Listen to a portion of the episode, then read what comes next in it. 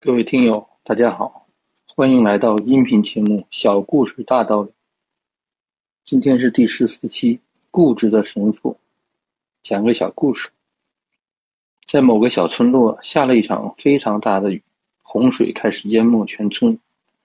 一位神父在教堂里祈祷，眼看洪水已经淹到他的膝盖，一个救生员架着舢板来到教堂，跟神父说：“神父，赶快上来吧，不然洪水会把你淹死。”神父说：“不，我深信上帝会来救我的，去救别人好了。”过了不久，洪水已经淹过神父的胸口了，神父只好勉强站在祭坛上。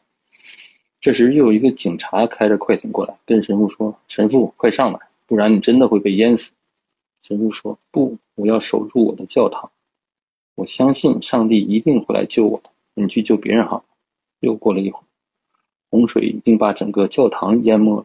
神父只好紧紧抓住教堂顶端的十字架。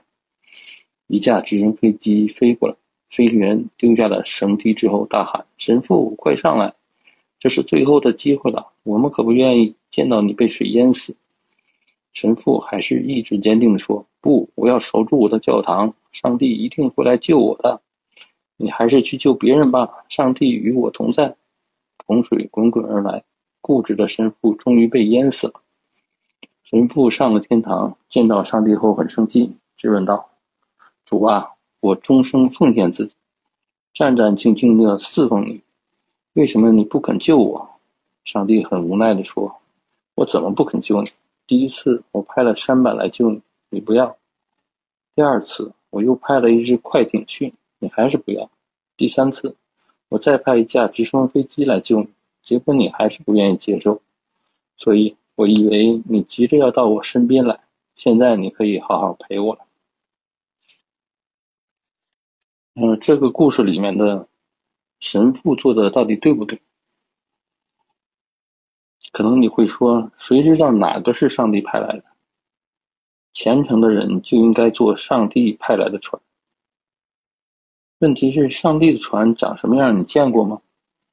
不会长成舢板那样吗？不会是快艇那样吗？不会是直升机那样吗？